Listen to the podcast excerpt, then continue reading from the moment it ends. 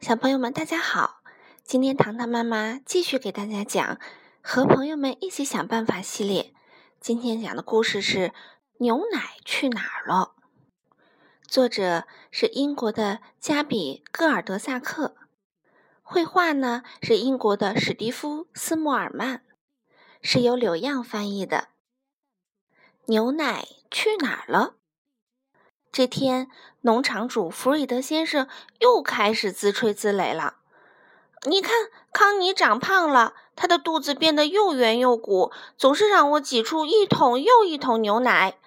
他对太太珍妮说：“不是我吹牛，肯定是听我平时哼的小曲儿，她才越吃越多，长得越壮了。”珍妮看着母牛康妮说：“嗯，我觉得康妮是不是……”可是弗瑞德正忙着哼小曲儿，什么都没听见。第二天，康妮摇摇摆摆地走进挤奶房，农场的其他动物就围在一起闲聊。啊，我觉得康妮长胖啦！母鸡海蒂咯咯地说。你不觉得康妮要当妈妈了吗？老马哈利问。一听这话，大伙都兴奋起来。过了一个星期，弗瑞德的自我感觉不那么好了。康妮的牛奶都不见了，他嘀咕着：“是不是我哼错小曲儿了？”弗瑞德闭上眼睛，开始哼小曲儿。康妮呜呜的大叫着，他真希望弗瑞德能安静一点儿。可是弗瑞德啊，还是自顾自的唱着。老麦先生有头奶牛，可是没有我的优秀。看看康妮的全脂牛奶，口口美味爽溜溜。真搞不懂，弗瑞德说：“康妮的牛奶到底去哪儿了呢？”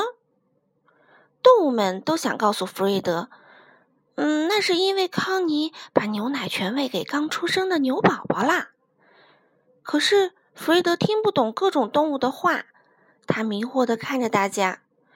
哎呀，他怎么就是不明白呢？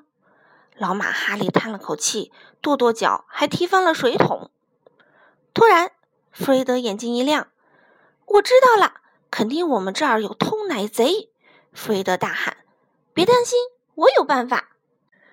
弗瑞德钻进储物间，接着里面传出拉动抽屉和壁柜门的砰砰声。所有的动物都在储物间外等着看热闹。弗瑞德先生准备做什么呀？小猪波利问。最后，弗瑞德终于出来了，手上拿了一个线团。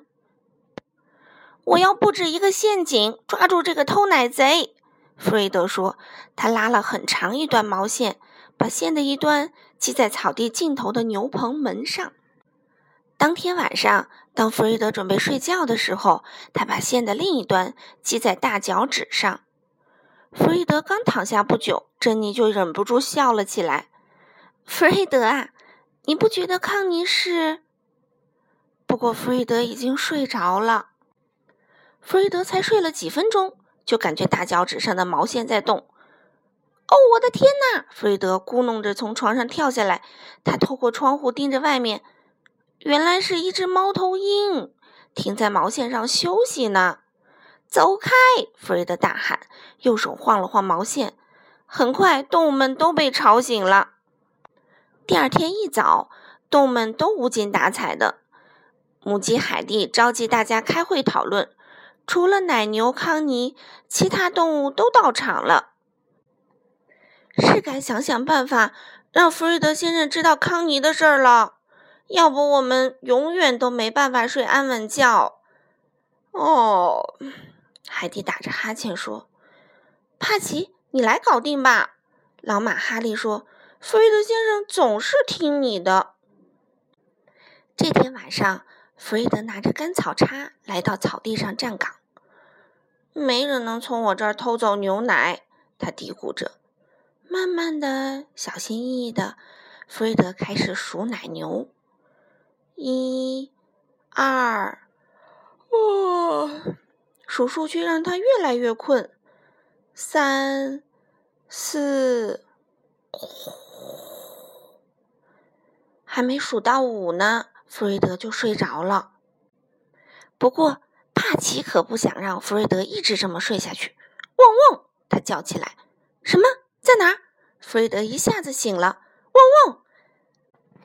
帕奇叫上他，往山上跑去。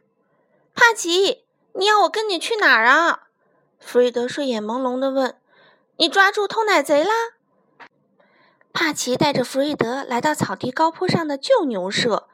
弗瑞德用手电筒照了照四周，发现康妮待在角落里。啊，原来偷奶贼也在这儿啊！偷奶贼是谁呢？是一只漂亮的小牛。啊，康妮，原来你一直在这儿喂自己的小宝宝啊！弗瑞德恍然大悟，怪不得这几天没有牛奶了。第二天，弗瑞德自我感觉又变好了。不是我吹牛，他对太太珍妮说：“我早知道康妮怀了小宝宝，一看她那么大的肚子就明白了。”珍妮和帕奇对视着，彼此眨了眨眼睛。哈利、海蒂、波利、莎莉，还有其他动物都开心的笑了。这下子，大家是不是又能睡好觉了呢？嗯，也许吧。好了，小朋友，今天的故事就讲到这里啦。